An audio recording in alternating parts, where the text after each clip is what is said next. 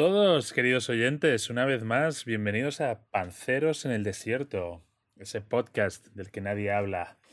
Hoy tenemos un tema eh, que nos gusta mucho a los Panzers, pero antes de empezar os queremos pedir, pues ya sabéis, esos likes, esos comentarios, esas suscripciones que, que tanto hacen falta en el mundo cibernético. Así que por favor, si nos escucháis en iBox, suscribiros, comentarios, likes, lo mismo en Spotify. Y seguidnos también en Instagram, una red social que vamos a empezar a utilizar ahora más. Panceros en el desierto en Instagram. Eso es, que es gratis, que es gratis, venga. Por favor, un poco de amor para el algoritmo de las máquinas. Hay que alimentar a la máquina. Así que, sin más dilación, hoy vamos a hablar de los dinosaurios. Bienvenidos a Parque Jurásico. Tirorirori, tirorirori. Pueden andar.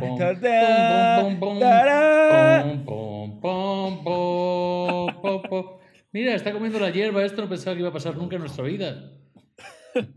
¡Corre! ¡Viene un T-Rex! Eh, habíamos intentado ensayar la intro y nos salía un poco más acompasada. Eh, si siguen ahí después de este destrozo musical, eh, quería introducir el tema con ah, una reflexión que leí en internet que me gusta mucho, que decía, lo, lo, más triste de hacerse mayor es que la gente deja de preguntarte cuál es tu dinosaurio favorito. Entonces pensé y dije, joder, es verdad, es que cuando éramos pequeños los dinosaurios eran lo más guay que había, ¿no? Era casi como el, el cúmulo de tu vida, ¿no? Y todos teníamos nuestro dinosaurio favorito. Entonces, os quería preguntar cuál era el vuestro, Panzers. A mí, sin duda, y siempre tengo el recuerdo enorme de cuando era pequeño, no me acuerdo del nombre porque era el muñeco que tenía, pero es, es un lagarto, vamos, un lagarto como un lagarto común que tiene toda la cresta, todo, todo su columna vertebral es una cresta como flácida, así como eh, cartilaginosa, cartilaginosa. Cartilaginosa, Para que los oyentes, si saben alguien el nombre de este dinosaurio, que lo ponga que, en iVoox para que yo aprenda quién es. O sea, es lagarto común con cresta flácida. Con cresta flácida cartilaginosa. Algo así, sí. Yo, como cartílago de este, como entre membranoso, membranoso. Yo como Pep me echo la bronca de que lo tengo que decir rápido, lo voy a decir rápido. Mi dinosaurio favorito es John Hammond. No, mi dinosaurio favorito es, es que volviendo un poco a la, representación que hemos hecho de John Hammond, que creo que la he hecho mal porque es eh, bienvenidos a Jurassic Park, no, bienvenidos a, Parque Jurásico, bien, ¿vale? Es el momento en el que están en el jeep, ¿no? Que se me ponen los bellos de punta, coño. Cuando les dice eso, ¿no? Y están ahí, es hijo de puta, lo ha conseguido. Y ves el Diplodocus, el, del cuello largo, que, que, medía 36 metros, en fin, sin datos. Ese es mi favorito porque es el momento en el que ahí entiendes que están ahí en el parque. hay muchos, hay muchos, varios. Un Diplodocus enorme comiendo, comiendo Que se apoya los cuartos traseros. Eso es. He hecho la postura, para que no lo ve, he hecho la postura directamente. Podéis practicar la postura en vuestra casa. Postura de que vaya a tener agujetas por ese movimiento? Es probable que las vaya a tener. Eso es muy de dinosaurio, ¿eh? Tener es probable que las vaya a tener. Eh, vale, pues os voy a decir el mío, que tenía también el, muñeco en casa, el, el Dilophosaurus, que era también lagarto común con una membrana, pero era el que escupía veneno, que es el que en Parque Jurásico le echa, le echa el escupitajo al, ¿No es al que roba. No, no, Gallimimus. No, ese era otro. Serán como unos chiquitillos, como antílopes. Pero bueno, eh, ¿por qué quería hablar de, dinosaurios? Más allá de retomar esta, esta nostalgia infantil. Es para daros un poco de. un poco de actualizaros de, de qué está pasando en el mundo de los dinosaurios. Porque cada vez estamos más cerca de volver a tener dinosaurios, ¿no? esto es algo que hablamos en su día en un capítulo que discutíamos las profesiones del futuro y hablábamos que una de las profesiones del futuro sería eh, genetista o clonador de dinosaurios, ¿no? Es decir, gente que recree esos dinosaurios. Y las buenas noticias es que esto está pasando ya, ¿vale? ya están ah, intentando crear dinosaurios, ¿no? Entonces, he estado leyendo un poco sobre, sobre el tío que está, que está intentando hacer esto. Y lo primero es un tío que parece eh, John Hammond, el de Jurassic Park. O sea, es eh, viejo panzón, eh, melena blanca, sombrero de, explorador. Uh, ¿Y dónde lo está haciendo? ¿Qué, tiene, ¿Qué, ha montado una compañía, una compañía, una startup de algo de dinosaurios o algo así o qué? Lo que está haciendo es, bueno, este tío que es, se llama Jack Horner, ¿vale? Y es, eh, era, era consultor en las pelis de Jurassic Park, ¿vale? O sea, es un tío que, que, que, que, les dijo cómo tenían que hacer las pelis, cómo tenían que hacer los dinosaurios, etc. Entonces el tío tiene un equipo de genetistas que están recreando eh, dinosaurios, ¿no? Pero primero quiero que os imaginéis al tipo, ¿no? Porque de verdad que, le ves a Jack Horner con su, con su pelo, su sombrero de, de paleontólogo mítico y dices, hostia, si alguien va a crear un dinosaurio es, Jack Horner. O sea, ¿Crees que, ¿Crees que se habrá puesto el look porque la película le influyó mucho? Claro, es que... me que bueno, yo tengo que ser este hombre y me voy a O al revés.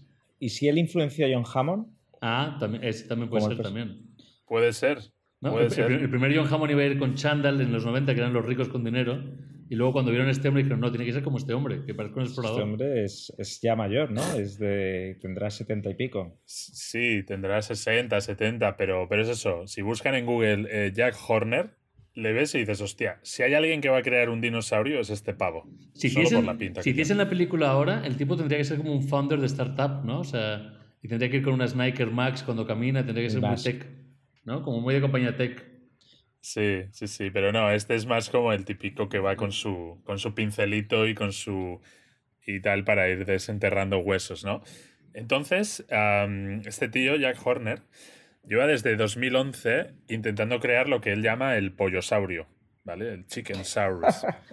¿Y qué es el chicken saurus? Pues al final, igual que hablábamos el otro día de los chinos en Wuhan, ¿no? Que están haciendo hombres mono de laboratorio, creando, creo que en este caso era con ADN de, bueno, de mono, claro, y también de cerdo. Pues en este caso es con ADN de pollo. Entonces, de ahí viene el pollosaurio. Cogen el, el ADN de pollo eh, y, lo, y, lo, juntan con genes de dinosaurio que van sacando de pues de lo que te decían en Jurassic Park, del ámbar y de todo ¿Pero venía del ámbar o venía del mosquito que estaba en el ámbar que tenía sangre a su vez en la barriga? Exacto. La sangre, sí, es verdad. Exacto, exacto. Viene, venía de ahí, ¿vale? ¿Y sigue siendo de ahí? Em, sí, sí, sí, porque al final el, el, pariente más cercano a los dinosaurios son, son los pollos y las gallinas. O sea, los dinosaurios no son como como en las pelis, de hecho, que ahí todavía se creía, en las pelis de Parque Jurásico y tal, que tenían como escamas y eran más reptilianos, pero en realidad no, en realidad tenían plumas. O sea, si lo hicieran de una manera más científicamente correcta, un tiranosaurio rex sería como una gallina. no puedes romper el imaginario ya del tiranosaurio reptil gigante con una gallina, un gallinacio. Estás diciendo que, estás diciendo que, espera, estás diciendo ahora mismo, porque esto yo no estoy tan seguro, no sé si es un triple de panceros, podemos tenerlo, que Tiranosaurio Rex es como la gallina caponata, es lo que estás diciendo.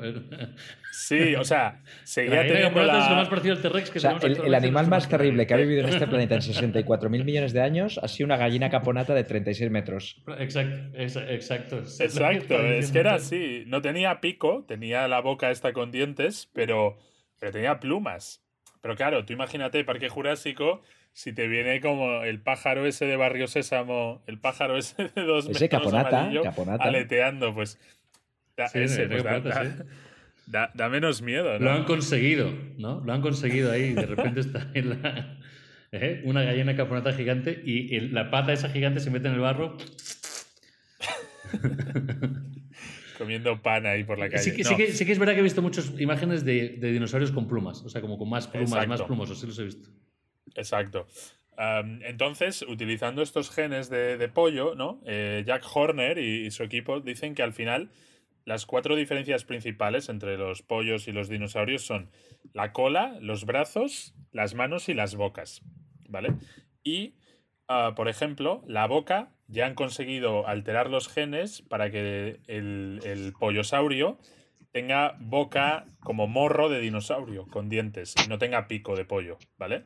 Entonces, la boca ya la han solucionado. Luego dicen que las manos y las alas eh, no son tan difíciles de, hacer. O sea, que, que, eso es fácil. Perdón, las manos y los brazos, que las, que las alas del pollo se transformen en manos. Y que lo difícil es la cola que es lo que están trabajando ahora. Pero ¿cómo es? Eh, que, ya genéticamente ya lo tienen preparado, pero no han creado ningún animal todavía, ¿no? Sí, ellos crean embriones, eh, entonces les juegan con los genes y tal, pues para que el embrión de un pollo tenga genes de dinosaurio, entonces que ya tenga morro de dinosaurio, que ya tenga, han conseguido hacer ya la pata, como el pie con la pierna de dinosaurio y tal. no es... Y, lo que les falta es la cola. Pero es, a ver, ayúdame a, entenderlo. No es que estén replicando una especie extinta, sino que están haciendo corta y pega a partir de las similitudes que tiene un pollo para crear una especie que es una especie de, híbrido. No es, es un, Frankenstein. de dinosaurio. Es un Frankie dinosaurio.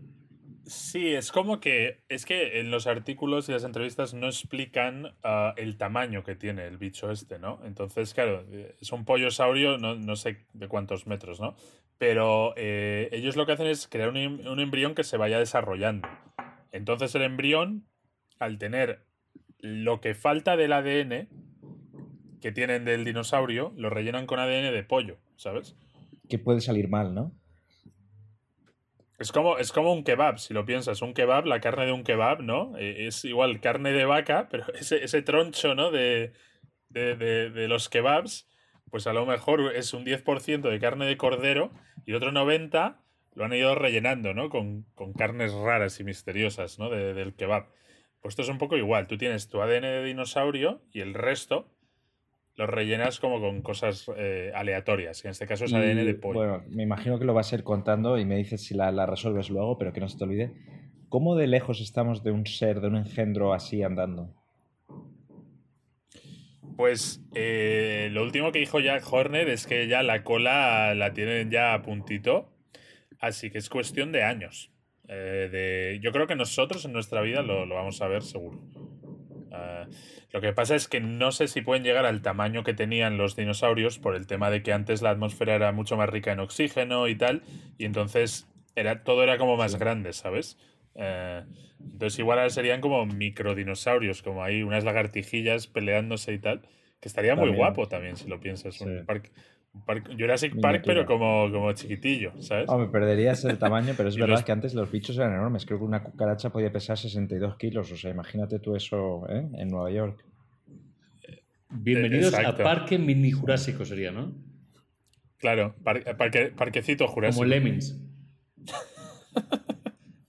Entonces, bueno, eh, otra cosa que están haciendo también, eh, lo están haciendo con los mamuts. El mamut eh, dicen que es el, primero que va a venir, que va a volver, porque es más, más cercano al elefante. Al final un mamut es un poco más grande, pero es como un elefante con pelo, ¿no? Entonces, lo están también intentando el recrear. se extinguió hace nada, si lo piensas. Yo creo que llegó a coincidir con el neardental. Sí, claro. Pero el, dinosaurio no, el dinosaurio se extinguió hace sesenta y pico millones de años.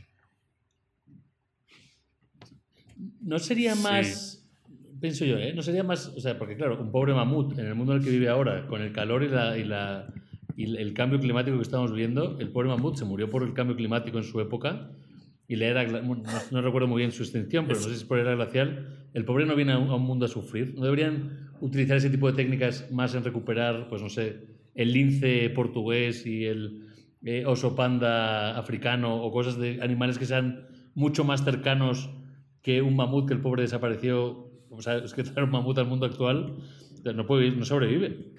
Hombre, coño, lo echas ahí en Groenlandia o por Noruega y tal. ¿Qué come, tío? Si ahí ya no queda nada, ¿no? O sea, no sé, pregunto. ¿eh? come, come, claro, es que tienes que crear dinosaurios para que se los coma el mamut. Es que deberían, claro, deberían, o sea, yo empezaría antes de irnos a 200.000 años atrás, más que si lo quieres tener como una especie de evento, como un zoo, pues es un parque jurásico moderno, tendría más sentido usar la ciencia para recuperar especies que se han perdido hace poco, extinguidas, eh, que sería más sencillo, ¿no? ¿No es como un reto más sencillo para ellos? Sí, pero a nadie le hace ilusión, ¿sabes? Bueno, sin medir sensibilidades de los defensores del lince portugués, pero quiero decir entre un mamut y un tiranosaurio rex y un pájaro de estos aleatorios que se extinguen todas las semanas, pues hombre, si se ha extinguido ahora es porque a la gente se la suda, ¿no? ¿Sabes lo que quiero decir? Sí, sí, no, o sea, lo digo por el lado. A mí lo que me, hace, me llama mucho la atención de dinosaurios, por cierto, que es, abriendo por otro lado, es que se siguen descubriendo. Sí, es verdad. O sea, siguen encontrando temas de dinosaurios todavía a día de hoy. Todavía encuentran nuevos dinosaurios y dinosaurios diferentes. Creo que la semana pasada descubrieron otro tipo de dinosaurio que tiene una cresta, una, una especie como de, bolsa en la boca y encuentran distintas formas. Todavía hoy, años y 60 mil millones de años después, siguen encontrando nuevas especies que no habían encontrado y que siguen manteniéndose así. Por eso es que a mí me sorprende un montón. Mm. Sí, y que cuando hablamos de dinosaurios siempre piensas eso en el tiranosaurio, en el diplodocus, estos gigantes, pero en realidad hay muchísimos dinosaurios con los que vivimos en el día a día y, es como que no lo, no lo aprecias, no, te, no, eres consciente de que estos bichos llevan 65 millones de años en la Tierra, ¿no? como un rinoceronte. animales? Un una iguana. ¿no?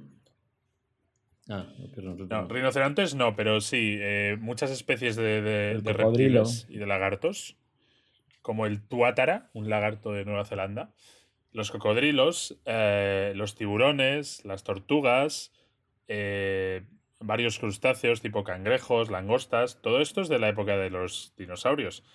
pero también, por ejemplo, los loros y otros tipos de pájaros son de la época de los dinosaurios. Igual era un loro gigante, ¿sabes? Pero pero es el mismo, el mismo animal. Eh, serpientes em, y luego también las, eh, las cucarachas y las abejas. Ah, ok, wow. Las cucarachas que dicen que sobrevivirían a una guerra nuclear y toda la hostia, pues bueno, es que llevan 65 millones de años dando asco por el mundo. Las abejas sí me gustan, ¿eh? De pequeño las odiaba, pero de pequeño sí me gustan, ¿eh? O sea, las abejas sí son honey life, sí son, ¿no? Son bonitas. Sí, no te pican, pero joder, las cucarachas no sirven para nada. Em, y otro que, lleva desde esta época es el ornitorrinco. No, este mítico mamífero que es como súper raro, ¿no? Es como una mezcla de todo. Es fantástico. ah, también, claro, wow. Sí, no tenía idea lo que es curioso de estos animales, y aquí probablemente estoy dando mil patadas a la ciencia, es llevan 64, al menos 64 millones de años. El ser humano, de lo que somos, ¿no? desde que somos homínidos bípedos, igual tenemos 150.000, 200.000 años, no sé. ¿Cómo puede ser que un camino haya evolucionado y el otro no haya evolucionado? O sea, ¿por qué, el ¿por qué no estamos en un planeta dominado por ornitorrincos inteligentes? Mm. Bueno, eh, ahí hay otra que todavía están sacando el, estudio y hay un estudio que salía ahora, bueno, de la extinción de los dinosaurios, ¿no? Cuando llega, ya saben dónde está, supuestamente saben dónde está el cráter, que está en México, en la zona de Yucatán, cerca de todo lo que es Cancún y demás, que están haciendo muchísimos análisis. Hay investigadores científicos españoles también metidos en ese tema. Salió una noticia esta semana en los periódicos porque han encontrado nuevas formas de, de cómo fue y porque son capaces de medir a través del anillo, del cráter, del tiempo que pasó y del impacto y de, la potencia que tenía midiendo las capas de la Tierra eh, fosilizada de, ese impacto, que eran como 60.000 millones de bombas, no sé, me estoy metiendo el número, pero una maldita locura de bombas nucleares, pues a 60.000, 150.000 o 1.000, no sé cuál de los tres números vale, pero uno de esos tres impactados y que desaparecer al dinosaurio. Ese impacto creo que es, que es clave para la respuesta de gusto. Pues bueno, si, sabía había a lo mejor un ornitorrinco inteligente ya en ese momento, a lo mejor murió. Creo, que el dato era 10.000 millones de bombas de Hiroshima. eso, 10.000 millones de bombas. Pues ese es el número sí. puesto ahí, ¿no? Y entonces, pues, se empezaba a ver un camino hacia esa inteligencia, una gallina caponata gigante inteligente. El, ornitorrinco estaba a punto de decir su primera palabra y boom. Sí, y a tomar por puede ser. claro. O había empezado a dar pláticas, de definir lo que era la religión y boom. Sí, no, esa es buena, ¿eh? Porque solo somos el único animal que ha evolucionado en esta, en esta línea, ¿no? De tener como un cerebro más grande y tal. Molaría, ¿no? Que hubiera otra especie como rivalizando. Dicen que la segunda más inteligente son los delfines, ¿no? Que llegase un momento en el que podías hablar y cada uno se hace su sociedad y tal. Pero yo creo que también es por un tema de... La evolución al final consiste en reproducirte, ¿no? Y hay animales que haciendo muy poco van aguantando. Eh, otro animal que, es de la época de los dinosaurios es la estrella de mar, por ejemplo. Que es, que es una puta mierda, ¿no? O sea, es una estrella tirada en el suelo. Y esa cosa sigue ahí y se reproduce y ya está. Entonces, como que no necesita más, ¿no? Eh, no necesita cambiar. E, es tan bueno el diseño que en 65 millones de años no ha necesitado cambiar, mientras que nosotros nos tenemos que actualizar, ¿no? Cada, cada generación. Es un buen punto de vista, sí. Pero, pero Si no hubiese habido el meteorito, podría haber nacido un nuevo tipo de ser humanoide con la evolución del tiempo y el cambio igualmente, ¿no? O sea, no tuvo que... o la explosión ayudó al desarrollo del ser humano. Claro, eso. Aquí nos metemos en territorios pero, pero, es que la, yo creo que la, explosión y la aparición del ser humano es que está dividida por millones de años. No es, no es algo. Mm. No, puede, bueno, si eso fue consecuencia, estamos hablando de un tiro como marcar un triple en el Madison Square Garden desde Madrid, porque es, la misma distancia. Estamos tripleando, ¿no? sí, pero digamos, digamos que eso sí, eh, crea una nube, baja la temperatura, se extinguen los dinosaurios, eh, gira el eje de la Tierra, bla, bla, bla, bla, bla, y 63 millones de años después, eh, eso hace que la sabana pierda los árboles y que un simio se tenga que bajar a andar. Sí, el efecto mariposa, ¿no? Ese sería el efecto mariposa, fue el meteorito. Y un simio se pone a andar. si hubiese habido meteorito, ¿cuál hubiese sido el efecto? Es la pregunta que no se quedaría. O sea, sin meteorito no habría gente. Mm, podemos hipotetizar. Es el, triple que estamos ver, Algún pues no sé, antropólogo, biólogo, no sé ya ni qué especialidad, que nos ponga el comentario ¿no? en las redes sociales. Yo, Yo creo que la gallina caponata podría estar dando clases de matemáticas como ha dado toda su vida, pero en el mundo real, ya no un dibujo. Hubiésemos evolucionado. Las seres, los seres, según la historia, o sea, no sé en qué momento se transforma la extensión de inteligencia, que es el punto clave, pero tendría que ir avanzando y las especies más inteligentes irían sobreviviendo y entonces, ¿no? Eh, ese desarrollo debería haber pasado o, no. Bueno, los animales que tenemos ahora, pues su desarrollo, es que claro, son tan pocos millones de años lo que hablamos de la especie de animales mamíferas que no puedes medir su desarrollo de inteligencia de aquí a a, a, 50.000 millones de años. ¿Cómo serán los monos de dentro de 50.000 millones de años? Claro, porque es como que la naturaleza va probando, ¿no? Es en plan de, oye, a este animal le voy a poner unas alas y un pico de puta madre, a ver si se si le va bien, ¿no? A este, pues eso, forma de estrella y tirado en el suelo, a ver qué pasa. A este le doy más cerebro, pero no le doy garras, no le doy fuerza, no le doy mm. tal a ver qué pasa, ¿no? Y a ver quién gana. Es como un supercomputador, eh, sí. O sea, cambiando los genes de forma mutación aleatoria, esto es lo que yo recuerdo, ¿no? Del colegio. Mutación aleatoria y a ver qué se adapta a lo mejor. Que mucho de lo que aprendemos nosotros creo que puede estar mal también, ¿eh? Sí, ya está, ya está todo actualizado. Pero, pero al final todo esto te lleva a la teoría de la simulación, ¿eh? Que hablábamos en un Panceros anterior.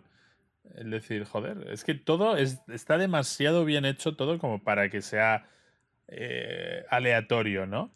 Ah, pero en cualquier caso, eh, leyendo sobre las teorías de la, de la, extinción de los dinosaurios, que como comentabais, ¿no? Este cometa o asteroide que cayó hace 66 millones de años por México. ahora hay como nuevas versiones, ¿no? Que dicen que no era uno, sino que eran dos o qué tal.